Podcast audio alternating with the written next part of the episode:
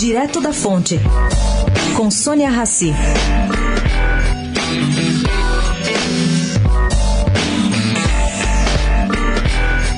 O desembargador Carlos Eduardo Thompson Flores, do TRF4, não foi ontem a Brasília falar de processos ou de justiça.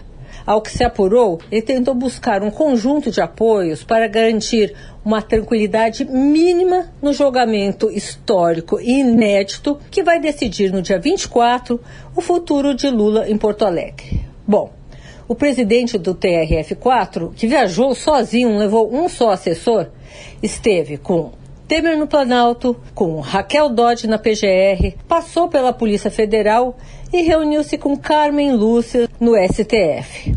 O conteúdo das conversas não era tão importante, segundo uma pessoa próxima ao desembargador, e sim a busca de um ambiente pacífico para o julgamento. Sônia Raci, direto da fonte para a Rádio Eldorado.